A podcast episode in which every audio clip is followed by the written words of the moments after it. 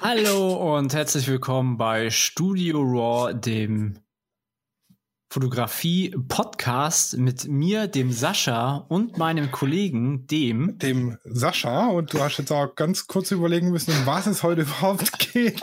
ja. ja, ich habe mal hier und da Aussetzer. Ich weiß aber, um was es heute geht, und zwar um Food-Fotografie, was im Deutschen Essensfotografie heißt. Ich glaube, in Deutschland wird das dann auch Foodfotografie genannt. Und dazu haben wir uns einen Gast eingeladen und das ist die Lisa Bauer. Die ist Food- und Adver Advertising Photographer und die darf sich jetzt mal vorstellen. Hallo, ich bin Lisa Bauer. Äh, ich bin Foodfotografin und Produktfotografin. Äh, ja, und ich fotografiere das Essen. es ist nicht so ähm, ja, sehr bekannt momentan in Deutschland, aber ja, nicht die alle Leute wissen, dass es solche Fotografen gibt. Also alle wissen Hochzeitfotografen, äh, Newborn-Fotografen, aber wenn du sagst, dass du das Essen fotografierst, alle wundern sich. Ja, die ja, denken, irgendwie fotografiert ja heute jeder sein Essen. Handy, Handy ja. raus, Foto, Instagram. Obwohl Aber man, natürlich nicht so, nicht so geil wie du. Ja, obwohl man ähm, also jeden Tag isst und ja überall äh, Essen Werbung sieht. Also niemand denkt, äh, wer steht hinter Fotos. Ja, ähm, mal die erste also wichtig wäre jetzt erstmal zu wissen, wie bist du überhaupt zur Fotografie gekommen? Wie, wie war dein Einstieg? Wie kamst du damit in Berührung? Und wie kam es dann dazu, dass du dich entschieden hast, okay, ich habe jetzt keine Lust, Menschen zu fotografieren, ich mache jetzt Essen oder wie, wie war das da bei dir? Ganz, ganz zu Beginn. Oh, gute Frage, wie, ist, wie ich zur Fotografie gekommen bin.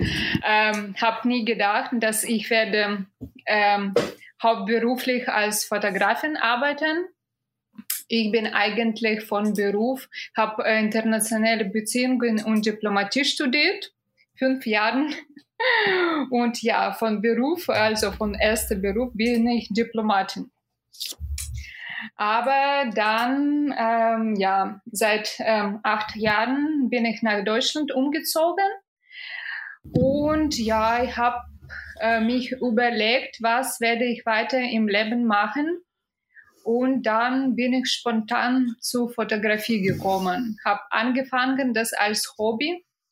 Und natürlich, also alle Leute, ähm, ja, die mit Fotografie zu tun haben, also am Anfang fotografieren die alles, ja, Menschen, Blumen, ja, äh, Kinder und ja, alles, was gibt's.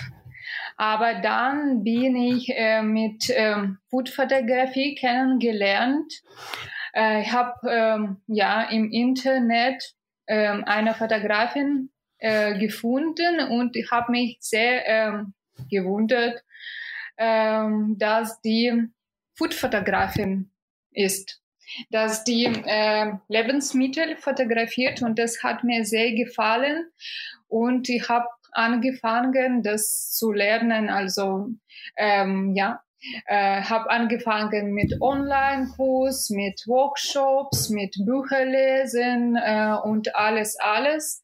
Und ja, ich habe äh, Schritt für Schritt das zu äh, Beruf gekommen. Ah, also auch so praktisch äh, Quereinsteiger, nicht so äh, ausgebildete Fotografin, sondern so Quereinsteiger. Aber was mich jetzt wahnsinnig interessiert, ähm, es hat jetzt eigentlich nichts mit Fotografie zu tun. Du bist gelernte Diplomatin. Genau. Und ich würde mal sagen, so im Dialekt nach so Russland oder sowas. Ja, äh, ich bin aus Minsk. Aus Minsk. Was, was macht man als Diplomat? Also ich weiß, du hast ein Diplomatenkennzeichen und darfst im Auto rumfahren, ohne Strafzettel zu kriegen. Aber was macht man als Diplomat oder Diplomatin eigentlich? Äh, ich habe gearbeitet in Auswärtigem Amt äh, in Weißrussland ein Jahr und dann bin ich äh, ja, äh, nach Deutschland umgezogen. Äh, aber Diplomaten, also habe internationale Beziehungen und Diplomatie studiert. Da kann man äh, als ähm, ja im Konsulat arbeiten, im Auswärtigen Amt arbeiten oder bei internationalen Firmen, die mit ähm, Ausland zu tun haben. Das ist auch in Deutschland wie ähm, äh, kaufmännisches äh, Beruf, äh, das Außenhandel oder so. Ja, das ist so in die Richtung. Ah, okay, du sitzt dann da praktisch in der, in der, in der Botschaft, sag ich mal. Ja. Und wenn da jetzt ein, ein russischer Mitbürger in, in Weißrussland irgendwo wohnt und da was braucht, dann, oder wie, irgendwie ein Ausweis oder so, dann kommt der zu euch da aufs Konsulat, mehr oder weniger. Äh, das ist unterschiedlicher. Das ist, äh, ja, das ist einfach, ähm, ja, es gibt verschiedene Abteilungen, es gibt konsulatische Abteilungen, es gibt ja Ab Abteilungen, die für ähm, äh, Außenpolitik zuständig sind. Es gibt verschiedene Abteilungen. Das ist ja. So, jetzt aber, bevor mir der Sascha wieder dazwischen grätscht, wie immer, wenn ich vom Thema abweiche, zu Recht. Ähm, also ich habe schon mal einen Food-Fotograf von weitem gesehen. Ähm, ich arbeite ja hauptberuflich in der Instandhaltung bei einem großen Einzelhandelsunternehmen und die haben unter anderem so ein großes rotes K und die haben da auch ein Fotostudio und die stand dann da, die Fotografin, und hat da gefühlt stundenlang irgendwelche Trauben hingestapelt. Wenn ich jetzt Bilder vom Essen mache, ich kann das nicht. Also das sieht immer komisch aus bei mir. Wie, wo, woher nimmst du deine Ideen, wie du ein Essen fotografierst? Also ich habe jetzt mal geguckt, da ist jetzt hier zum Beispiel so ein, ein, ein Lachsfilet und da außenrum liegen Kaffeebohnen. Ich will, also ich würde jetzt nie Lachsfilet mit irgendwelchen Kaffeebohnen in Verbindung bringen und das fotografieren. Wo, wie kommt man auf so Ideen? Ähm, wenn wir also über Kaffee und ja Lachs reden würden, das war so ein Rezept. Also ähm, das ist ähm, eigentlich ähm, äh, Lachs mariniert mit in Kaffee. Also so ähm, heißt das ähm, ähm, wie heißt das? Das ist so, ähm, ja, Salmon Kaffee, also wie Gravlachs, ja. Das ist mhm. ähm. Coffee Card Salmon. Ähm, ja, und das war so ein Rezept, kannst du auch auf meinem YouTube-Kanal, da wo. Ach, praktisch so gebeizter Lachs mit Kaffee. Gebeizter Lachs, ja. Das, ähm, Oh, ist geil. Ja, das musst du einfach also äh, die Kaffeebohnen also mahlen und dann mit äh, Salz, äh, Zucker und Kaffee das Lachs marinieren und dann für ähm, ja so circa 48 Stunden im Kühlschrank lassen und dann bekommst du perfekte Lachs. Mhm. Geil. Also ja. Lachsgebeiz habe ich schon noch mit Kaffee. Ja. Ich, ich weiß, was es in drei Tagen bei Sascha zu essen gibt. ich gehe morgen zum, zum Fischhändler und hole mir Lachsfilet. Also das glaubst du aber. Ich überlege gerade, ob das mit Tofu geht. Ob ich Tofu mit irgendwie mit Kaffee verbunden mm. einmarinieren kann. Also man kann ja mit Tofu super viel machen, weil er ja, ja relativ gesch geschmacksneutral ist. Ja, aber ich man hasse kann... Tofu. okay, aber man kann, man kann jeden Geschmack in diesen Tofu reinmachen, wie man möchte. Ja. ja, mein Freund, ein Rezept für gebeizten Tofu mit Zitronengras. Es geht bestimmt auch mit oh, Kaffee. Zitronengras? Oh, ich liebe Zitronengras. Ob als Seife oder als, als Essen. Soße, wie auch immer. Ich liebe Zitronengras geilstes Gewürz. Ja, aber so, so generell, wo, woher nimmst du deine, also ich habe jetzt, wenn ich jetzt Essen fotografiere, dann lege ich mir das auf den Teller und mache dann Bild und dann sieht es halt so, naja, so halb gut aus. Irgendwoher muss man ja die Idee haben, wie man das Essen ähm, so anrichtet und in, in Szene setzt, sag ich mal. Ja, ähm, das ist, äh, ja, das muss man lernen einfach. Äh, das ist genauso wie beim Newborn-Fotografie, wenn du also nichts zu tun mit ähm, Babys hat, also kannst du nicht, ähm, ja, die schon wickeln oder ja, äh, schöne Positionen machen und oder wenn du kein passendes Equipment hast, also dann würdest du natürlich nichts machen, ja.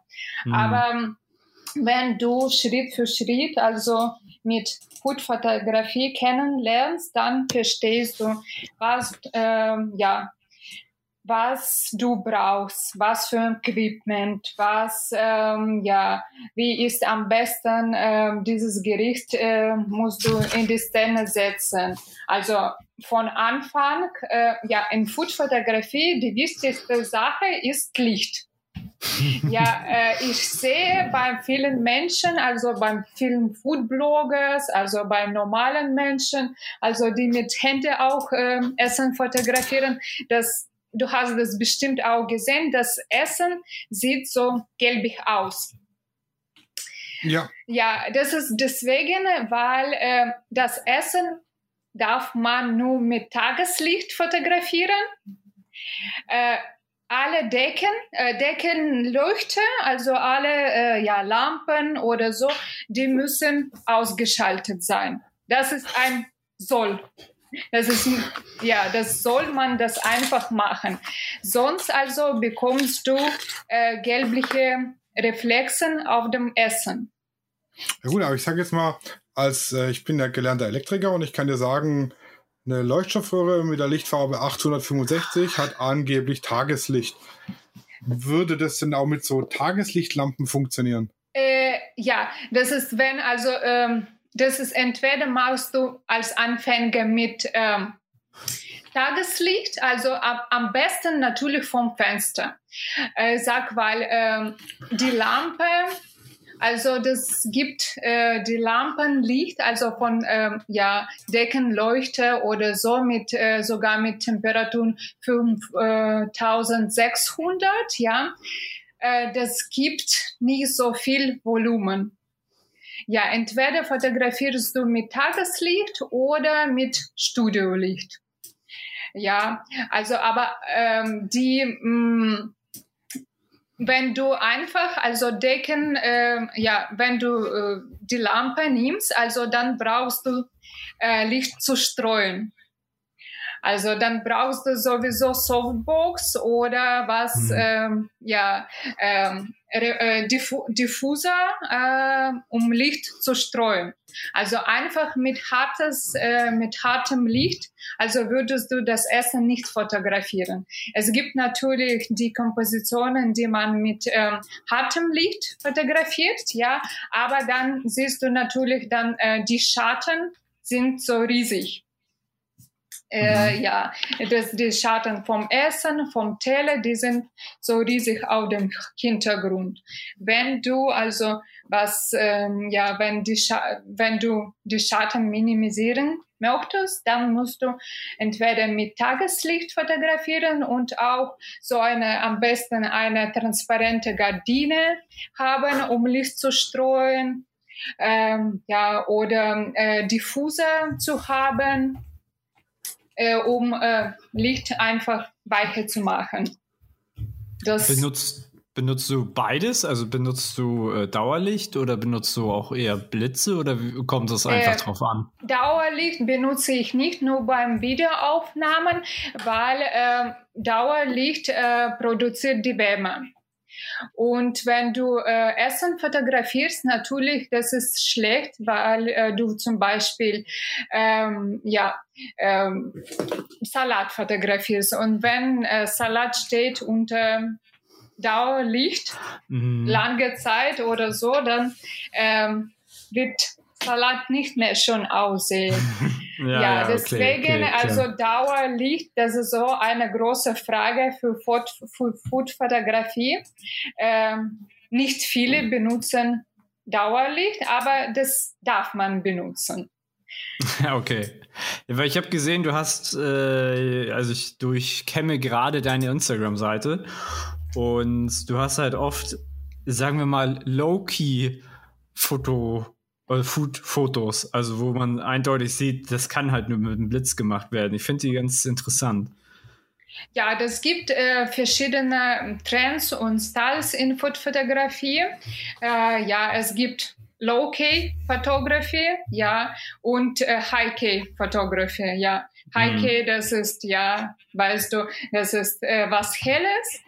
Äh, und ja, Low-K, das ist so äh, Mood-Fotografie, Dark-Food-Fotografie auch heißt. Das ist so in einem, ähm, äh, in einem dunklen Style fotografiert, mhm. äh, wo Geschirr dunkel ist, ja, Hintergründe dunkel sind und das gibt so ein Gefühl, ja, moody Gefühl. Ja. Das, das, das Wort moody kann man ganz schwierig ins Deutsche übersetzen. Also ja. es ist stimmungsvoll. stimmungsvoll, ja, aber es hat so noch so einen leichten so. dunklen Touch. Also Dunkle, so, so, ja, so, ja, so eine gewisse Darkness, was auch ein ja. englisches Wort ist. Aber ich weiß schon, was du meinst. Du, du hast auch beide Stile. Also würdest du sagen, dass du als Food-Fotografin viele Stile haben solltest oder dass du, sagen wir mal, mehr Kunden ansprechen kannst, die jetzt ja was besser zu deren Kampagne passt oder so? Äh, also was ich in meinem Instagram äh, ja veröffentliche, das ist nicht immer, was ich für Kunden fotografiere. Mhm. Natürlich, da in Instagram, also veröffentliche ich äh, nur die Bilder, die ich veröffentlichen will mhm. oder was ich fotografieren will. Äh, aber natürlich äh, fotografiere ich nach technischen Aufgaben von Kunden und das ist ja oft also äh, helle Fotos auf hellen Hintergründen und ja auf weißem Hintergrund auch und ja ich fotografiere in verschiedenen Styles. Mhm. Also würdest du schon eher sagen, dass es äh, vielleicht sogar richtig wichtig ist, dass wenn einer jetzt sagen wir damit anfangen möchte, einige Stile schon beherrscht? Äh, ich würde sagen, dass am Anfang ist interessant natürlich äh, alles aus, auszuprobieren, mhm. würde ich sagen, weil äh, wenn die Leute äh, nicht viel Equipment haben, nicht viele Utensilien haben. Äh, ich würde beraten, äh, also nicht sofort äh, 100 Gläser kaufen, 100 Teller kaufen. Das kostet mhm. natürlich alles ja. Geld. Mhm. Ich mhm. habe äh, zu Hause volle Schränke von äh, Geschirr, Teller. Äh, ich habe äh, also 20, 30 Varianten von verschiedenen äh, Gläsern. Also mm. oder ähm, verschiedene 20 Varianten von verschiedenen Tassen, weil wenn du zum Beispiel ja ähm, Teewerbung oder Kakaowerbung machst, also du brauchst ja 10, 15 verschiedene Gläser. Mm, mm. Ja, ja, klar. Äh, ja, und äh, ich würde beraten für Anfänger, anfangen mit äh, neutralen Farben.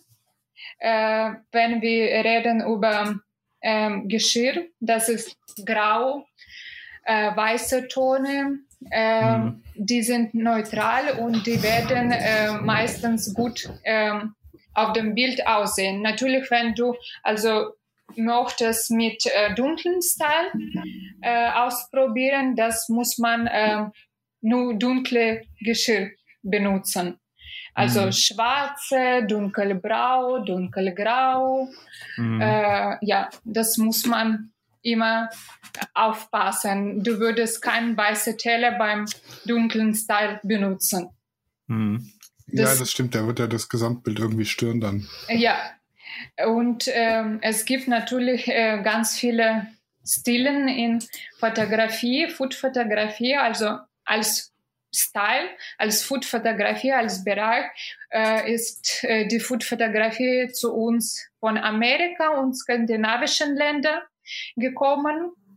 Äh, da sind in Skandinavien, äh, da sind viele Foodfotografen und die bringen natürlich äh, jedes Jahr also neue Trends.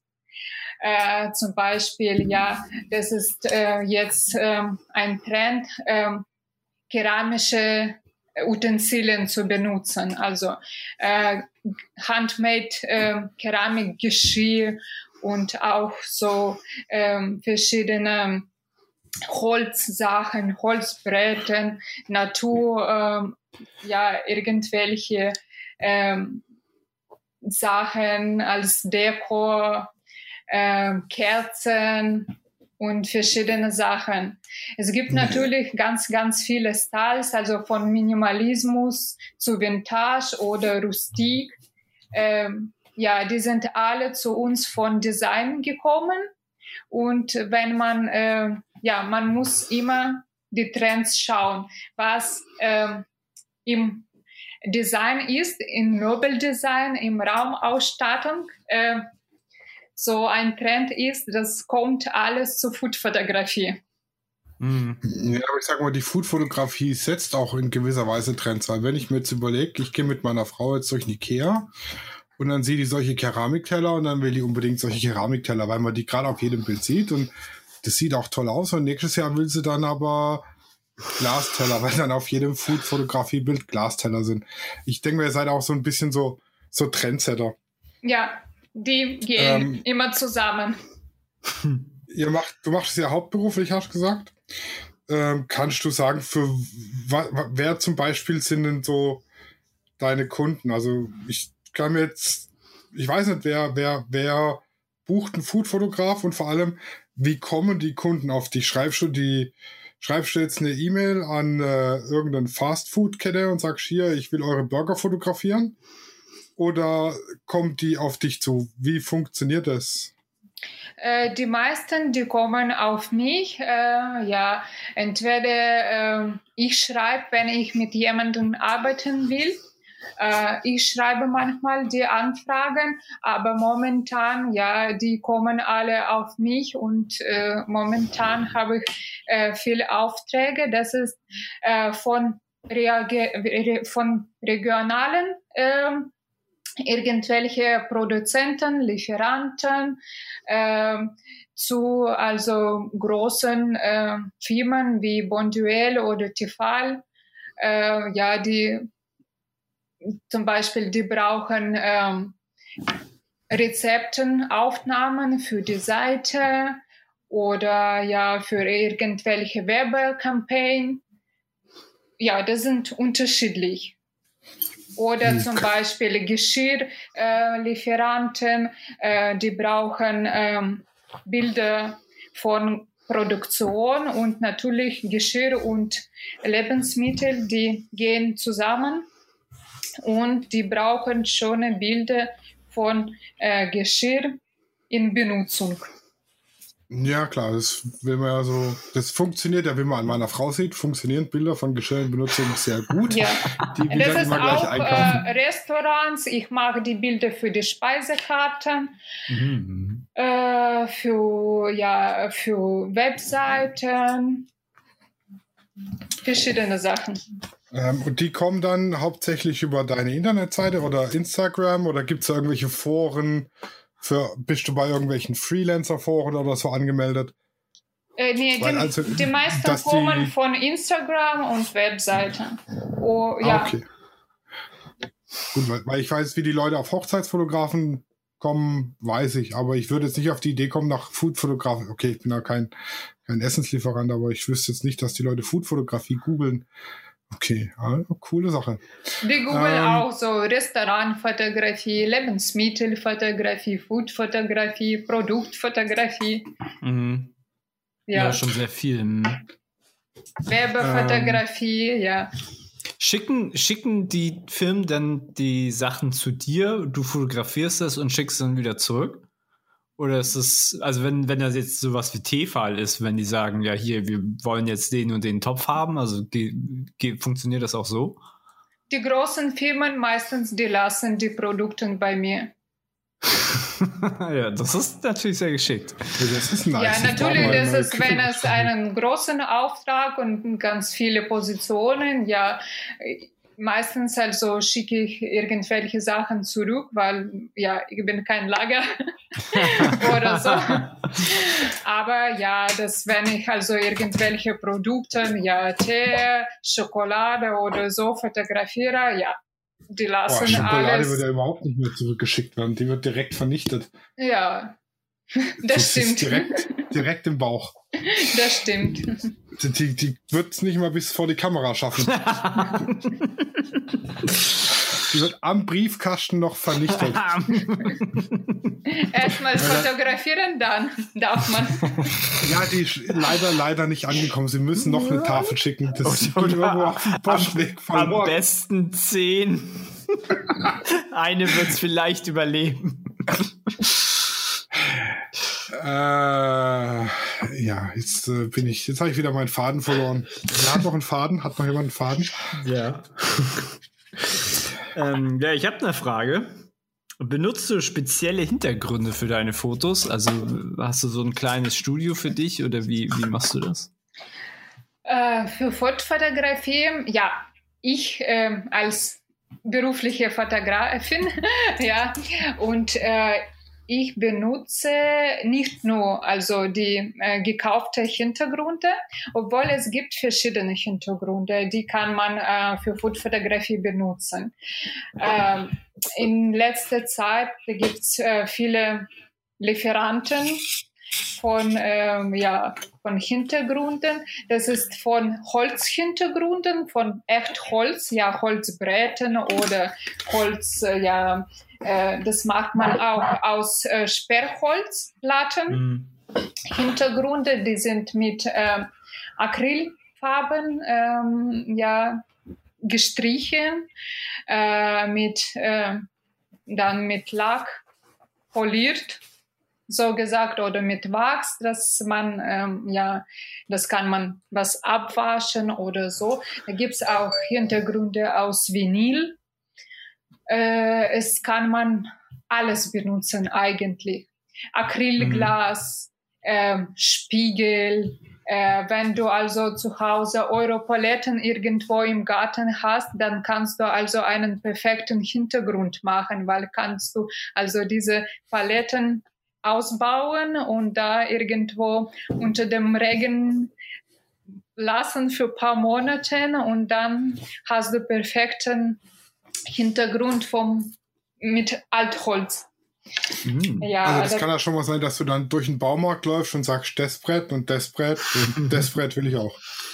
Äh, am Anfang war das äh, so, aber jetzt ja habe ich genug Hintergründe. Das kann man auch ja ähm, auch Karton, ähm, farbige Karton benutzen. Ja, es gibt viele Sachen, die kann man eigentlich benutzen als Hintergrund. Aber man äh, Hintergrund soll immer ähm, passen Mhm. weil äh, unpassender Hintergrund kann äh, ganzes Bild zerstören.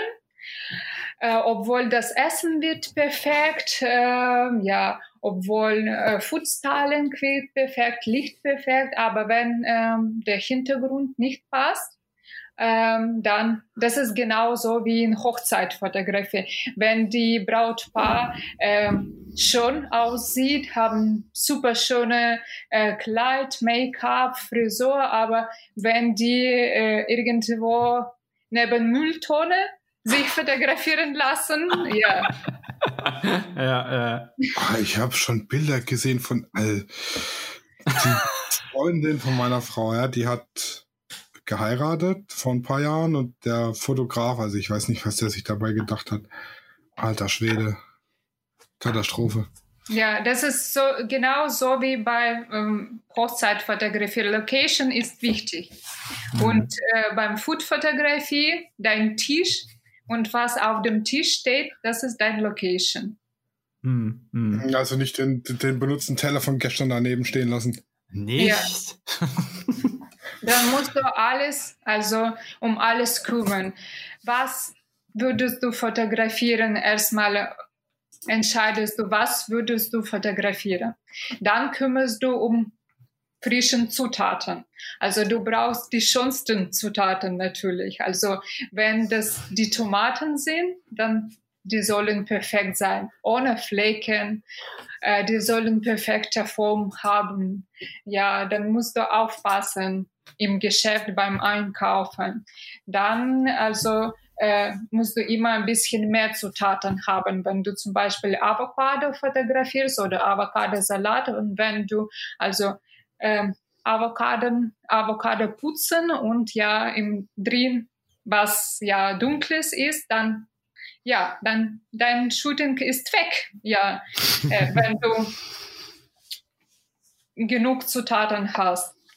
Also mhm. das, dann musst du um Geschirr kümmern, dann musst du äh, ja um Fundstylen kümmern, dann musst du ich vor dem Shooting normalerweise äh, mache ich immer Skizzen. Wie möchte oder Moodboards, wie möchte ich äh, das, äh, wie soll das Bild aussehen? Also mhm. ja, äh, welche, ja, wo soll äh, alles stehen, ähm, ja, welche Teile sollen sein. Also ich muss irgendwelche ja, Moodboards machen, welche Farben, äh, welche Foodstyling oder so, damit ich das nicht vergesse beim Shooting. Äh, ja, das ist oft passiert, dass äh, du wolltest was machen und hab vergessen, damit äh, du nichts vergisst, ja, kannst du das alles notieren.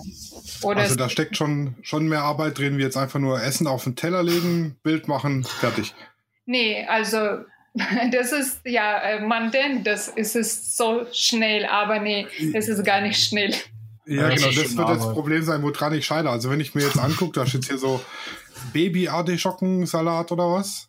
Ja, wenn ich mir den jetzt machen würde, der wird nicht mal ansatzweise, also bei mir kommt es auf den Teller und dann ist der Tellerrand verschmiert und dann wische ich das weg, dann sieht es noch schlimmer aus. Also bei mir scheitert es schon daran, dass ich das Essen schön, also ich kann kochen und ich koche bei uns daheim, weil meine Frau, also wenn die kocht, dann gibt es meistens Salzwasser oder sowas.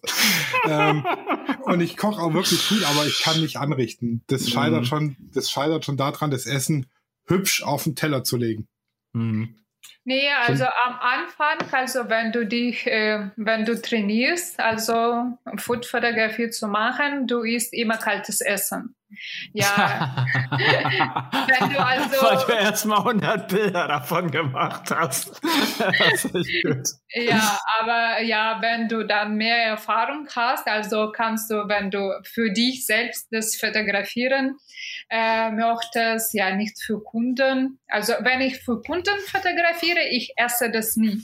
Ich würde sagen, das ist mhm. genau so wie beim Geburtstag, wenn du den ganzen Tag kochst und dann hast du keine Lust, das äh, mehr zu essen. Ja, mhm. äh, ich würde sagen, äh, ja, fast nie. Ich kann was probieren, aber das äh, geht alles in die Mülltonne. Boah, das sieht schon geil aus. Das steht ja. auf dem Salzstein. Boah. Hast du? Ich glaube, ich muss, ich muss zum Metzger. benutzt du, benutzt du auch so, also Sachen, die ähnlich aussehen wie Essen, aber kein Essen sind, so wie Rasierschaum anstatt Sahne oder sowas? Sehr selten.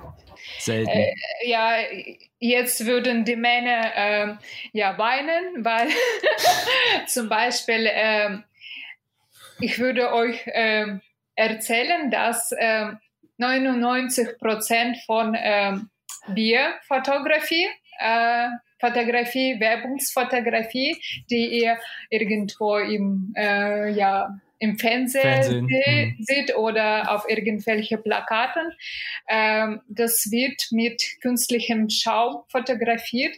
Das mhm. ist, ja, äh, und wird äh, weggeschmissen. Weil also Bierschaum mh, mm, kann man hält. nicht äh, normal fotografieren. Du hast mhm. nur ein paar Sekunden, um mhm. richtige Schaum zu fotografieren.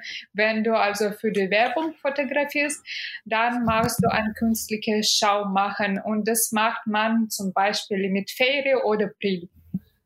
Ach so. Mit, mit Ach, was? Ich hab's nicht ganz akustisch. Ferry oder Priel. Also Ja. nimmt man dann. Ah, äh, aber man, Spülmittel. Ja, macht man also Schaum einfach also mit Mixer Mhm. und dann macht man also perfekte Bierschaum. Also wie du auch so Bierschaum machen kannst, was wahnsinnig gut funktioniert, wenn du Spülmittel in die Spülmaschine tust. Ja. Das, also das habe ich mal mangels Spülmaschinen-Tabs habe ich äh, Spüli rein und dann habe ich wirklich drei Tage lang, Oh. da kam der Schaum seitlich aus der Maschine raus. oh ja. Mhm.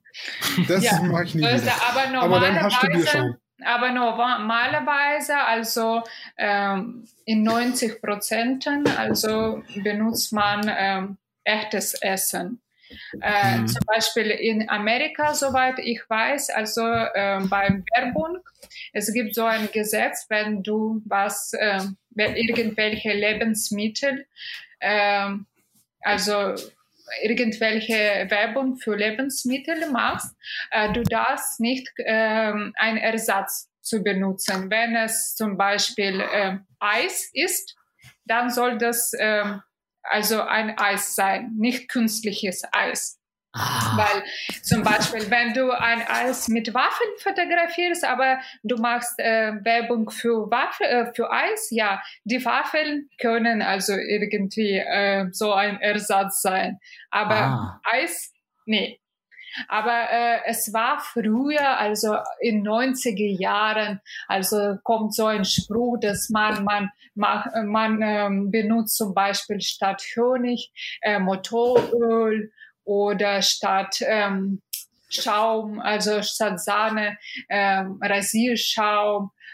Ja, Boah, da hätte ich ja Bock drauf, so ein geiles Motorölbrot. nee, also äh, das meiste, also, äh, das meiste, das ist benutzt äh, oft in ähm, TV-Werbung, Fernsehwerbung, wenn man ähm, ähm, Videoaufnahmen macht, weil ähm, also die Produkte sollen unter, unter dem Licht den ganzen Tag sein und natürlich, das ist ja schwierig, jede äh, fünfte Minute das Set zu wechseln. Aber in, Fot in Fotografie geht es ähm, viel leichter. Und Ah, also weil, weil ich habe nämlich, weil ich habe gehört, dass zum Beispiel bei der Werbung für die Fahrtfußkette mit den zwei goldenen Bögen, dass da die Werbung, dass der Burger nie echt war, dass das so ein, ja, keine Ahnung, Holz, Plastik, was auch immer gewesen sein Ja, soll. die sehen ja aber auch immer ganz anders aus, wie das, was man nachher in der Schachtel kriegt. Das ist wahrscheinlich, ja, oder es ist halt der allerperfekteste Burger.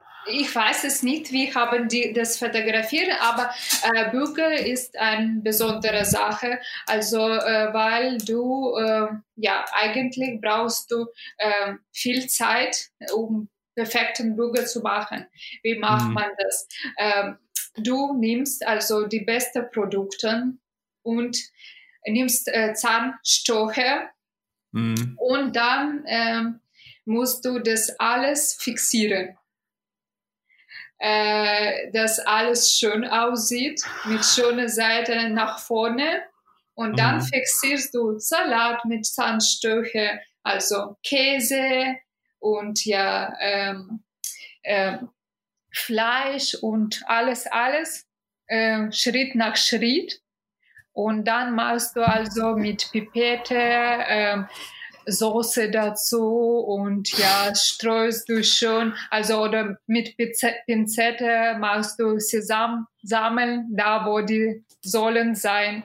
Das ist so Ach, eine echt mit der Punkt. Pinzette machst du, oh, wow, Ja. krass. Ja, ich sag ja, die hat da mit, Oh. mit stundenlang irgendwelche Trauben Alter, gestapelt. da machst du, da, da brauchst du für einen Burger brauchst du einen halben Ja. Tag. Es gibt einen Beruf, also Food-Stylisten. Mhm. Äh, Die machen Foodstyling professionell. Die haben Mhm. äh, äh, eigene Tricks und Tricks und Tricks, ja. Und ja, natürlich, äh, ja, die wissen das besser. Äh, ich bin äh, nicht eine professionelle Food-Stylistin, aber ich habe meine äh, Tricks. Wie kann ich also Burger schon machen oder ja äh, Salat oder ja, wenn man zum Beispiel äh, Werbung von äh, ja von Joghurt macht, ja, das gibt auch immer ähm, so eine kleine Sache, das äh, weiß ich. Also wie soll ich das machen, damit wir zum Beispiel äh, es ist oft zum Beispiel, wenn man ähm, Suppe fotografiert oder ähm, Joghurt mit Beeren obendrauf, das muss, muss man immer im Geschirr was ähm, drinnen äh, liegen, zum Beispiel Hälfte von Apfel oder so. Und dann machst du die Suppe rein und dann machst du also schöne Zutaten obendrauf, damit die nicht nach unten kommen, sondern sie liegen auf dem Apfel. Aber Apfel ah. sieht man niemand. Ah, okay, okay, ja, es ist aber nur, es klingt alles sehr nachvollziehbar, aber man würde selber halt nie auf die Idee kommen.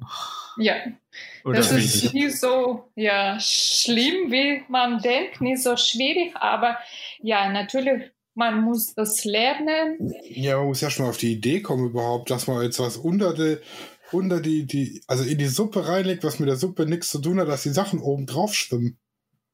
Ja, macht Sinn. Das ist ja schon klug.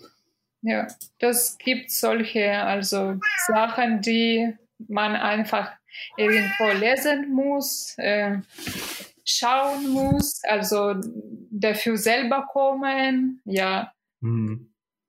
Das ist, das ist so. Es gibt ja momentan ganz viele ähm, schöne ähm, Bücher, die uns über Foodfotografie erzählen. Äh, es gibt verschiedene Workshops, es gibt natürlich YouTube, äh, meistens auf englische Sprache. Ja, mhm. die erzählen schöne Sachen und da kann man äh, auch schöne Ideen finden. Mhm. Hast du irgendeinen speziellen Tipp, wo man, wo man, also außer jetzt halt YouTube und Bücher und so, gibt es irgendwie eine Empfehlung, wo man das lernen kann von dir? Womit hast du hast du äh, mit YouTube-Videos gelernt oder Bücher oder hast du ähm, keine Ahnung, es gibt ja so Plattformen, wo man ganze Kurse durchmachen kann, so ich glaube Udemy heißt das eine und keine Ahnung, was noch alles gibt. Also äh. von äh, deutschen Anbietern weiß ich nicht, weil ich habe das ähm, auch äh, in Moskau gelernt, in, äh, also bei einer skandinavischen Fotografin gelernt. Viele Amerikaner haben äh, Kursen, Online-Kursen, Workshops, mhm. aber ähm, in Deutschland äh, es gibt nicht so ähm, viele Kursen oder so, die uns über Foodfotografie erzählen. Ich habe mhm. seit seit ja, seit Januar angefangen, einen Kurs zu schreiben über äh, Foodfotografie für Anfänger. Mhm. Aber ich habe keine Zeit dafür wirklich. Ich habe das mhm. angefangen, dann hat es, äh, dann war es Corona und ja, äh, mit Kindern zu Hause war das äh, schwierig und dann nach Corona, also das war so viele Aufträge und so, dass ich ja keine Zeit dafür habe. Ich hoffe, dass ähm, ich werde bald Zeit finden für meinen Online-Kurs. Ja, weil das ist auch so Schwierigkeit, weil äh, deutsche Sprache ist nicht meine Muttersprache. Natürlich mache ich Fehler und deswegen ja, es ist ich schreibe nicht so schnell auf Deutsch. Und ja, äh, das ist auch ein Problem. Das geht nicht so schnell und muss überprüft sein und das müssen auch ja Videos dazu gemacht werden. Aber ich hoffe, nächstes Jahr mache ich das. Ja, also wenn du, wenn du jemand brauchst, der den Kurs für dich testet, ob der funktioniert und gut ist, ich teste den gern für dich. Gerne. Dann melde ich mich, sobald das äh, ja, fertig wird. Was benutzen du an, an Ausrüstung? Äh, irgendwelche, nimmst du Makroobjektive oder eher Weitwinkel? Gibt es irgendwas, was besonders gut geeignet ist für Foodfotografie? Ja, für Foodfotografie natürlich. Äh, Weitwinkel geht nicht. Also nur für Flat Lays, also so circa 35 Millimeter kann man benutzen. Ja, weil äh, ja natürlich äh, Weitwinkel, beim Weitwinkel äh, hast du dann optische Verzeihung mhm. verzeichnen und oder Distortion, ja, und äh, alle äh, zum Beispiel Gläser oder irgendwelche Sachen, Flaschen, die äh, ja auf der Seite stehen, die werden natürlich äh, nicht schon aussehen. Mhm. Optisch. Äh, für äh, Foodfotografie ist perfekt. Äh, äh, ich benutze, also ich arbeite mit Canon, deswegen also würde ich erzählen über Canon. Ich benutze 100 mm 2,8 mhm. äh, Makro und das ist ja perfekt für Foodfotografie, mhm. äh, weil dann ist das, äh, dann hast du äh, das, dann kannst du äh, sehr nah fotografieren, das Makro äh, fotografieren, Details fotografieren und da gibt's äh, also 100 mm gibt uns äh, keine Distortion und äh, gibt auch äh, schon Bokeh. Mhm. Äh, okay, das, das, das ja. was du dann von oben fotografierst, das ist dann eher so 35 Millimeter. Nee, also für, für oben, es, äh, es ist auch, also ich benutze meistens also 100 mm oder 50 mm. Okay, ja, also auch die wurde von, von oben runter fotografiert. Da muss ich dann, wenn das auf dem... Ja, von oben meistens äh, fotografiere ich mit äh, 50 mm. Okay. Aber wenn du äh, riesige Kompositionen machst, also mit äh, ganz vielen Gerichten, oder äh, einen großen Flatlay, dann natürlich 50 mm reicht nicht. Und dann werde ich also circa mit 35 Millimeter äh, fotografieren. Okay, das 100 mhm. Millimeter dann wahrscheinlich mit dem Stativ oder so. Oder alles Freihand? Nee, also, äh, also für, äh, es ist sehr gut, also in Foodfotografie, äh, besonders für Anfänger, ein Stativ zu benutzen, besonders wenn du mit Tageslicht fotografierst. Ähm, ja, weil äh, ja du hast äh, mehr, deine Hände sind frei und sehr schön. Also das äh, Programm, also wenn du Wi-Fi auf der Kamera hast, dann kannst du einfach ähm, ja Fern ähm, Connection einschalten, also zum Beispiel wie beim Canon, ja äh, Kamera Connect und dann kannst du live sehen, was passiert auf dem Bild. Mm, ja. Das ist sehr schön. Also besonders für Anfänger, dann siehst oh, du ja. gleich, ja, was passiert äh, auf deinem Bild und kannst du alles ja äh, schön machen. Aber äh, ich fotografiere oft einfach von Händen. Also, mhm. weil äh, wenn ich also äh, ja das muss ich Stativ hin und her machen und ja, das ist einfach nicht bequem für mich. Also, weil ich meistens also mit Studiolicht fotografiere und da ist eigentlich äh, egal. Also, ob ich mit Stativ fotografiere oder ja, wenn ich äh, weiß, was ich fotografiere, ja, wenn ich keine schwierige Kompositionen habe, dann fotografiere ich ohne Stativ. Ähm, wie viel von den Bildern ist Nachbearbeitung? Weil, also klar, jetzt äh, Belichtung anpassen und die Farben ein bisschen, ähm, wird da auch noch mehr, mehr, also weggestempelt und dran gestempelt und angemalt oder einfach nur, wie viel, also wie viel Bildbearbeitung steckt es in so einem Bild? Unterschiedlich, ja. Das kann auch also zum Beispiel Levitation sein, wenn äh, das Essen fliegt. Äh, hm ja, im Luft, in der Luft, ja, dann natürlich, ja, musst du äh, lang das fotografieren und lang bearbeiten. Aber wenn wir reden über, äh, ja, einfache Foodfotografie, wenn also Teller auf dem Tisch steht, nichts fliegt, dann ähm, natürlich, das ist äh, leichter äh, als beim ähm, äh, Beauty-Retusche zum Beispiel, weil das Essen kein Pickeln hast oder das Essen braucht äh, keine, äh, kein Ja. Liquify.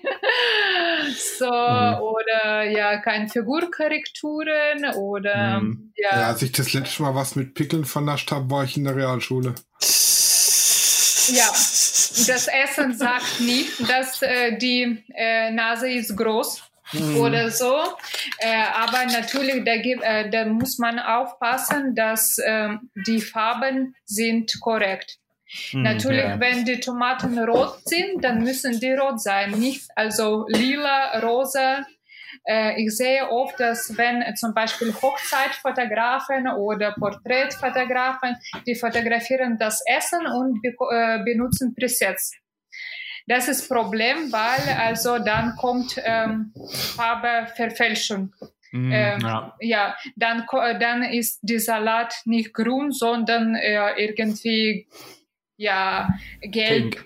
oder Ja, ja. geil ist, wenn sie dann die, im Moment ist ja so das Vintage-Zeug in, wo jeglicher Grünton aus den Bildern raus ist, ne? Und dann Also, in, in es Gelb aussieht wie- verwandelt wird. Wo es aussieht wie so nach der Apokalypse und nach dem Einschlag der Atombombe. Also ich bin ja überhaupt kein Fan von den komischen Vintage-Hochzeitsbildern. Wenn ich jetzt das Preset nehme und auf einen grünen Salat lege, ja, habe ich einfach nur ein braunes Bild. ja, genau. Aber deswegen also benutzt man ähm, Presets, also äh, also die Presets, die zum Beispiel im Internet sind oder für Hochzeitfotografie oder für Menschenfotografie, Mhm. die sind natürlich überhaupt nicht geeignet. Ja. Äh, das, ähm, ja, dann mit der Zeit hast du, bekommst du äh, seine eigenen Presets, also die du selbst erstellt hast, also die für Foodfotografie ähm, benutzt. Ja, benutzt du. Also das ist meistens also, äh, ja. Also da stand praktisch ein Preset Rucola und ein Preset Steak und ein Preset äh, Schokosahne. Nee, das ist meistens so, das ist äh, einfach, also beim zum Beispiel dunkle Aufnahmen hast du irgendwelche Presets oder bei helle Aufnahmen hast du irgendwelche Presets. Nicht, dass du äh, irgendwelche spezielle Presets für äh, Rucola oder Keksen hast. Das ist nicht äh, Gerichtspreset, sondern Preset oh Gott, ich konnte es jetzt nicht mehr aufhalten. Ey. Nee, das ist nicht so. Aber ma ma meistens, also ähm, Ah, super. bearbeite ich das alles per Hand einfach. Ich glaube, es geht auch zum Teil schneller, wenn man das einfach per Hand macht. Ja. Ich bin, ich habe eine kurze Frage. Ich habe hier ein Bild gesehen. Da hast du auf einem Löffel äh, Beeren gelegt, so äh, hier Heidelbeeren und Himbeeren. Und die sehen halt aus wie tiefgefroren. Hast du die einfach so raufgelegt, in den Tiefkühler gepackt und dann wieder raus? Oder Hm, hast warte mal, ich, ich muss die rausfinden. Das war vor langer Zeit.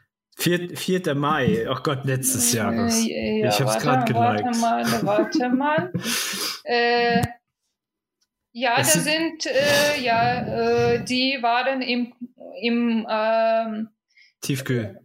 Ti- tiefgekühlt, ja, das ist einfach die, äh, nicht äh, die Beeren, die ähm, man im äh, Beutel kauft, tiefgekühlte, sondern also die frische, Frische. Beeren, Ja. die wurden also in einem Plastik, äh, in einer Plastikdose einfach im Kühlschrank ähm, ja, tiefgefroren und das ist auch äh, wenn, also im Sommer benutze ich natürlich frische Zutaten und wenn man Mhm. zum Beispiel, wenn ich irgendwelche Zutaten brauche für Winter, ich habe immer im äh, Kühlschrank, also im, ähm, äh, im tiefgefrorene, Mhm. äh, ja, Beeren, äh, die schönsten Beeren. Ja, die schönsten. Hast du denn da das Setup komplett in das Tiefkühl reingesteckt oder hast du das später dann äh, aufgebaut? Weil man sieht ja an dem, an dem Reif, also an dem gefrorenen, sieht man ja gar keine Abdrücke oder so. Oder hast du da mit Pinzette gearbeitet? Mit Pinzette, das muss man Ah. arbeiten. Ah, okay, so hast du es gemacht. Weil es sieht einfach nur geil aus. Ja, Oder muss Zahnstocher ins Loch von den Beeren rein, das sieht man dann ja auch nicht. es Die sieht so super aus. Die, die Pinzette ist bester Freund also von Foodfotografen. Also du machst sehr viel mit Pinzette, äh, ja Styling oder ähm, mit kleinen Sachen, wenn du also arbeitest. Ja, das kannst du einfach nicht mit Händen machen. Mhm. Daneben, daneben ist das Foto mit Donuts. Ey. Ich könnte alle fünf jetzt wegessen. Das sind eigentlich auch tiefgefrorene Donuts. Ah ja, es ist dann leichter zum, zum Bauen, oder? Ja, nee, also das äh, einfach, ich hatte zu Hause tiefgefrorene Donuts und wollte die essen und habe ein Bild gemacht. ja, super. Oh, ich liebe Donuts. Ja. Ja, äh, meine berühmteste Frage kommt jetzt. Ich weiß gar nicht, ob man, ob das, ob du da eine äh, Anekdote zu hast. Aber ist dir im Laufe der, seit du jetzt so Fotografin bist, ist dir irgendwas super Witziges ähm, passiert? Vielleicht auf Workshops oder so oder äh, oder irgendwas Witziges beim Aufbau von deinem von deinem äh, Food Setup? Hm, eigentlich nee. das ist meistens also äh, sehr ruhig oder ja äh, oder keine Ahnung, aber so die wichtigste, die wich- so äh, irgendwelche Witzen oder so habe ich leider nicht oder Gott sei Dank nicht. Hm, ja, ja. Nicht, dass du Aber- irgendwie 500 Orangen gestapelt hast und die letzte Orange hat dann alles zum Einstürzen gebracht oder so. Äh, nee, also, aber äh, ja, es passieren die Situationen, also wenn, äh, wenn die Kunden wollen was, äh, ja, bestimmtes, aber die wissen nicht, was die wollen, aber die wollen trotzdem was und dann, ja, hast du natürlich äh, Pech, weil du probierst so und so und die wollen was anderes. Oder die sagen, dass die wollen also Holzhintergründe äh, zu haben und du erklärst, dass äh, also Style von Foto also mit hat nichts zu tun mit Holzhintergrund. Und du Mhm. probierst also das zu erklären diplomatisch. Aber ja die sagen nee wir wollen das. Und wenn die also ähm, wenn ich zeige dass das nicht passt die sagen ja das passt natürlich nicht. Also hab, Hm. ja das ist so. Aber meistens das ist ja die alle wollen ähm, also wenn ich zum Beispiel im Restaurants arbeite oder irgendwo beim Rezeptaufnahmen, natürlich alle wollen, ähm, ja, probier mal das, probier mal das. Und äh, ja, ich kann nicht mehr. Fünf Kilo Ja, später. ja. Äh, ich mag Essen, also ich esse viel, obwohl ich 50 Kilo wiege. Und äh, deswegen glaube ich, wollen alle mich, also ja, genau. Aber Hier so, ist auf den 36. Donut, bitte. ja. Probier mal Mhm. das und ja, ich sag, wenn ich das alles äh, esse, dann äh, ja, soll ich auf dem Couch liegen, nicht arbeiten und mittags schlafen haben. Ähm, meine Frage war noch, wie du äh, mit dem Kunden nachher abrechnest, ob du nach MFM-Liste abrechnest. Also wenn der sagt, hier, ich brauche ein Bild für meine Webseite für ein Jahr, dann äh, praktisch die Lizenz für die, das Bild abrechnest oder ob du alles pauschal abrechnest oder eben nach Tagessätzen oder keine Ahnung.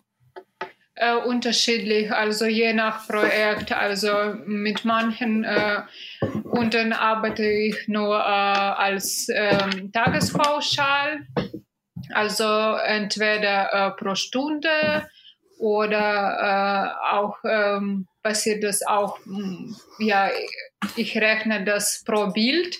Äh, so gesagt, wenn ich zum Beispiel von zu Hause arbeite, äh, oder pro Projekt. Unterschiedlich. Ja, okay.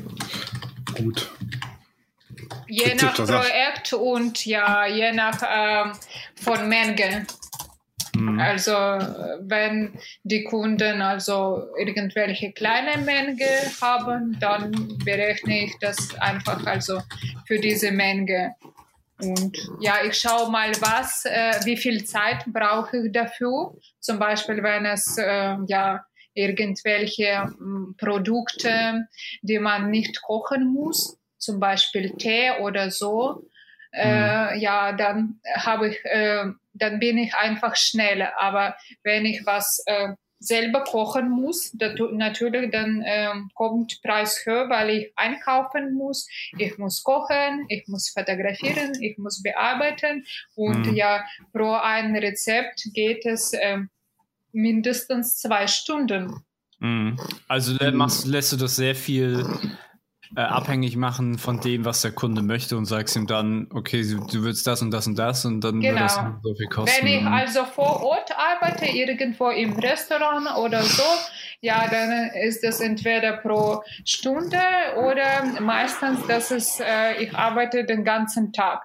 Mm. Also acht äh, mindestens so, das ist meistens im Restaurant acht Stunden oder so, sogar zehn Stunden. Mm. Ah, okay. Ähm, noch so kurz drei oder vier Tipps, wenn man anfangen will mit Foodfotografie. Die, die wichtigsten vier Tipps, die du aus Erfahrung sagen kannst, das habe ich falsch gemacht. Das sollte man nicht machen. Ähm, zu viel Utensilien kaufen. ja, äh, das ist ja oft passiert bei äh, Fotografen, dass die äh, wissen nicht genau, was die brauchen und die kaufen einfach alles.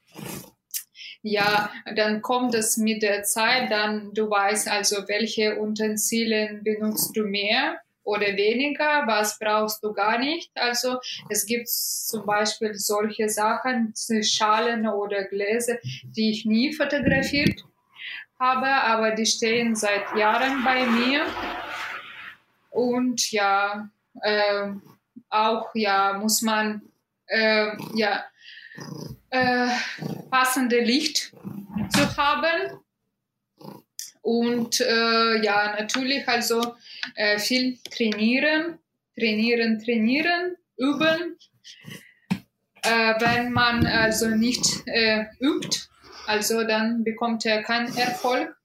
Äh, und dann äh, ja einfach also viel analysieren. Zum Beispiel äh, auf Pinterest gehen und schauen. Zum Beispiel, ich möchte äh, zum Beispiel äh, Orangen fotografieren.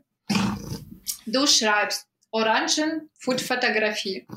Und dann schaust du also, wie die Leute Orangen fotografieren. Und du fängst an zu analysieren die Bilder. Zum Beispiel, aha, äh, Orange kann man also schneiden, so und so.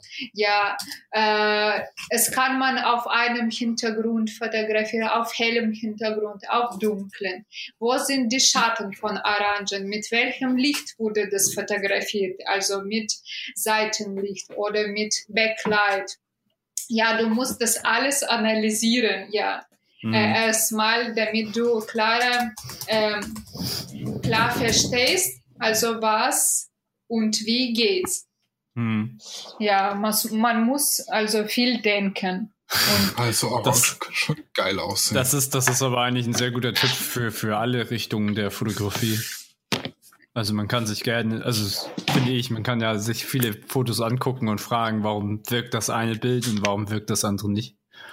Ja, das da muss man. Das, einfach also äh, Bild nach Bild analysieren. Also wa warum äh, dieses Bild sieht schöner als andere und mhm. was ist mit dem Bild ja nicht klar. Vielleicht äh, mhm. Licht ist schlecht, also vielleicht Farben sehen schlecht aus und warum also hat so passiert. Also vielleicht hast du falsche Kameraeinstellungen.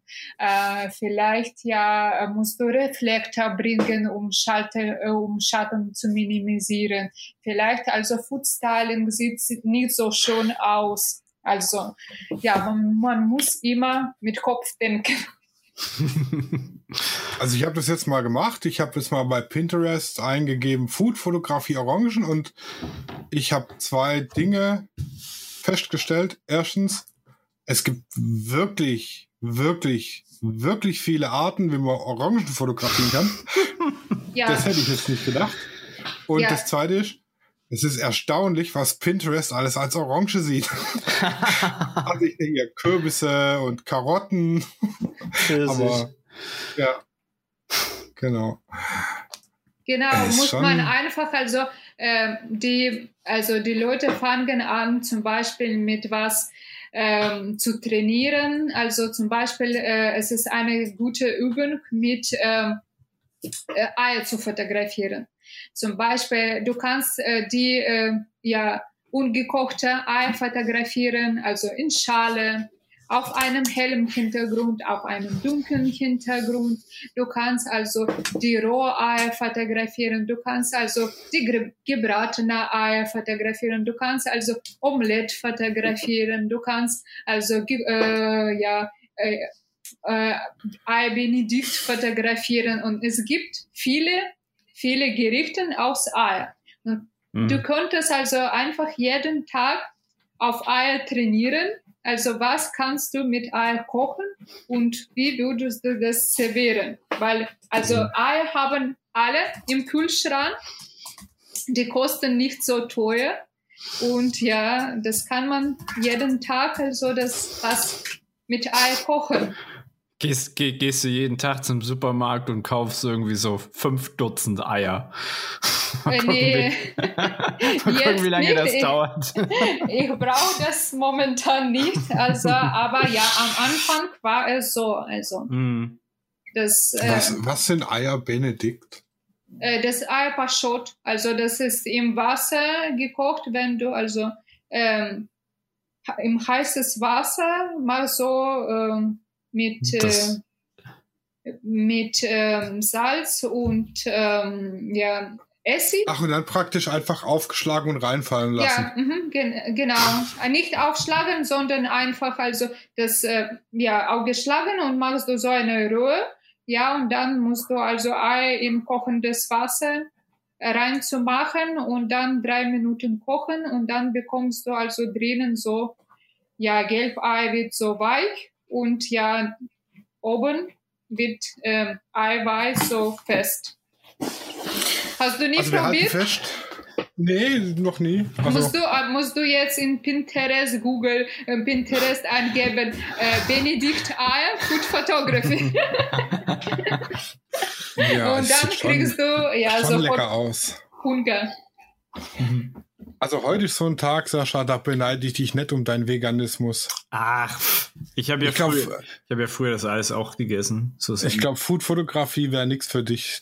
Nee, das ist allgemein nichts für mich. Ich glaube, dafür habe ich nicht so das Auge, würde ich sagen. Nee, also Aber es so gibt das- ganz viele Food-Blogger, die also die vegan, veganen Mhm. sind, ja, und die fotografieren, die machen äh, die Rezepten für Veganen.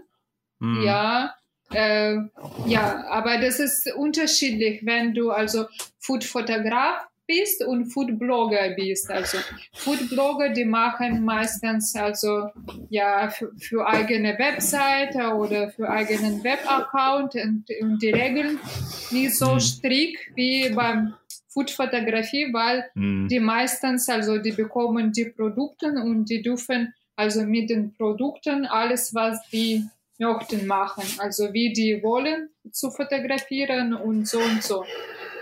Hm. Die haben keine strikte technische Aufgaben. Ja. Ja, dann würde ich sagen, sind wir eigentlich für heute fertig. Ja. Also ich hätte keine Fragen mehr, wenn du nichts ich, mehr hast. ich, bin, ich bin zufrieden. Es sei denn, Lisa will von uns noch was wissen. Ja. Das Jetzt- vergessen wir immer ganz, ob, ob ihr Fragen an uns habt. Nee, wie denn? Jetzt müsst ihr also beide äh, ein Shot mit, äh, ja, zum Beispiel mit einem Produkt machen und mich verlinken. Ich glaube, Und ich würde dann schauen und analysieren eure Oh, ja. Bilder was war gut und was war schlecht. Du bekommst dann, du bekommst dann morgen ein Foto von meinem Kaffee. Ja, Kaffee fotografieren kann ich auch. Geil. Weil ich das, da fünf Liter am Tag reingehen, ne? Ganz wichtig, dass sie in meiner drei Fragezeichen Tasse ist. nee, das muss in einer richtig schönen Cappuccino-Tasse sein. Ja, Oder Espresso-Tasse. Nee, drei Fragezeichen ist schon, schon wichtig. das unterschätzen ganz viele. Also ich war jetzt schon bei drei Live-Events. Die machen hm. ja tatsächlich Live-Events, ja, ja. Ja. Und äh, 80 Prozent vom Publikum sind Ü30. Natürlich. Das ist ja auch meine, so ein. Wir sind ja damit groß geworden. Ja, das ist heute nicht mehr so ein Ding. Das ist jetzt nicht mehr so ein Kinderzeug. Sitzt Erwachsenenzeug. Ja, genau. Ich habe im Original drei Fragezeichen schreienden Wecker. Wecker. In Originalverpackung, ungeöffnet. Oh. Der Und die Schallplatten eingerahmt. Oh, alter Falter, Junge. Das ist ja fast, das ist ja deine Rentenvorsorge, ey. Meine Frau hat mir eine eigene drei Fragezeichen Vitrine genehmigt. oh, oh. Ja, also du hast äh, wahrscheinlich die beste Frau hier auf dem Planeten. Ja, würde ich, würde ich so unterschreiben und stehen lassen. Ja, ich glaube, das ist ein gutes Schlusswort. genau, dann äh, verabschieden wir uns von Lisa. Moment, wir müssen noch, äh, wir haben jetzt wieder total vergessen, ihr findet Lisa auf Instagram unter Elisa Peter Bauer. Genau. Ähm, ich schreibe den Link in die Show Notes, da findet ihr es. Ihr findet sie unter lisabauer-foodfoto.de. Macht richtig Bock auf Essen. Äh, genau, ein, zwei Bilder hänge ich auch noch mit dran. Da könnt ihr gucken, was die Lisa so macht.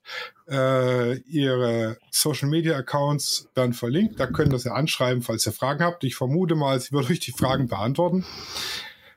Äh, wenn ihr Bilder von Essen braucht, schreibt der Lisa, die kann das besser als wir. Mhm. Und uns findet ihr unter Lichtzeichner-HH bei Instagram und Lichtwerke Fotografie. Äh, ihr könnt uns hören auf. Wo könnt ihr uns hören? Ich stehe am Schlauch. Diese bei iTunes, dieser Spotify, Podcast Addict und, und überall, wo es Podcasts gibt. Ansonsten hört ihr uns spätestens in zwei Wochen wieder. Ja. Genau. Gehabt Bis euch wohl. Gutes Licht.